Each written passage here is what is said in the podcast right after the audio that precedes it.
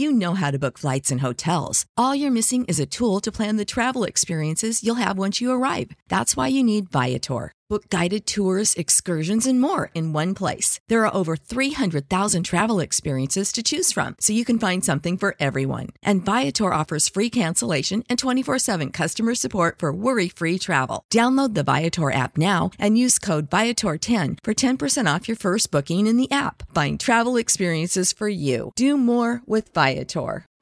Martes 7 de febrero, yo soy Alejandro Villalbazo y esta es la información que sirve. Les dimos a conocer una terrible realidad que están viviendo las personas con discapacidad. No están recibiendo la pensión por parte del gobierno. Los traen del tingo al tango, no les pagan. Y en este drama el presidente López Obrador admitió problemas con el pago de la pensión, pero que los iba a solucionar a mediados de año. Lo cierto es que las malas noticias están en la Secretaría del Bienestar. ¿Por qué, Mónica Barrera? Solo 14 entidades federativas han destinado recursos económicos para la pensión universal para personas con alguna discapacidad. Ariadna Montiel, secretaria del Bienestar, reconoció que los estados deben asumir la mitad del presupuesto. Solo 30 estados ya se comprometieron con el programa, excepto Jalisco y Coahuila. Había de todo en la cárcel. Es cierto, pero de todo lo prohibido, Iñaki Manero. Gracias, Alex. Hablamos del Centro de Readaptación Social número 3 en Ciudad Juárez, Chihuahua.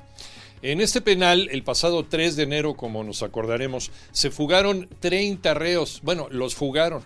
Las autoridades catearon el penal y encontraron muchos artículos prohibidos.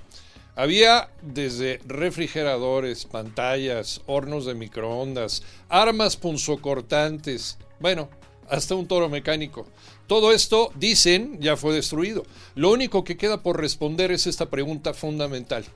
¿Quién permitió que entraran todos esos artículos a la cárcel? Yo creo que nunca lo vamos a saber. Desempolvan a Romano, Tocayo Cervantes.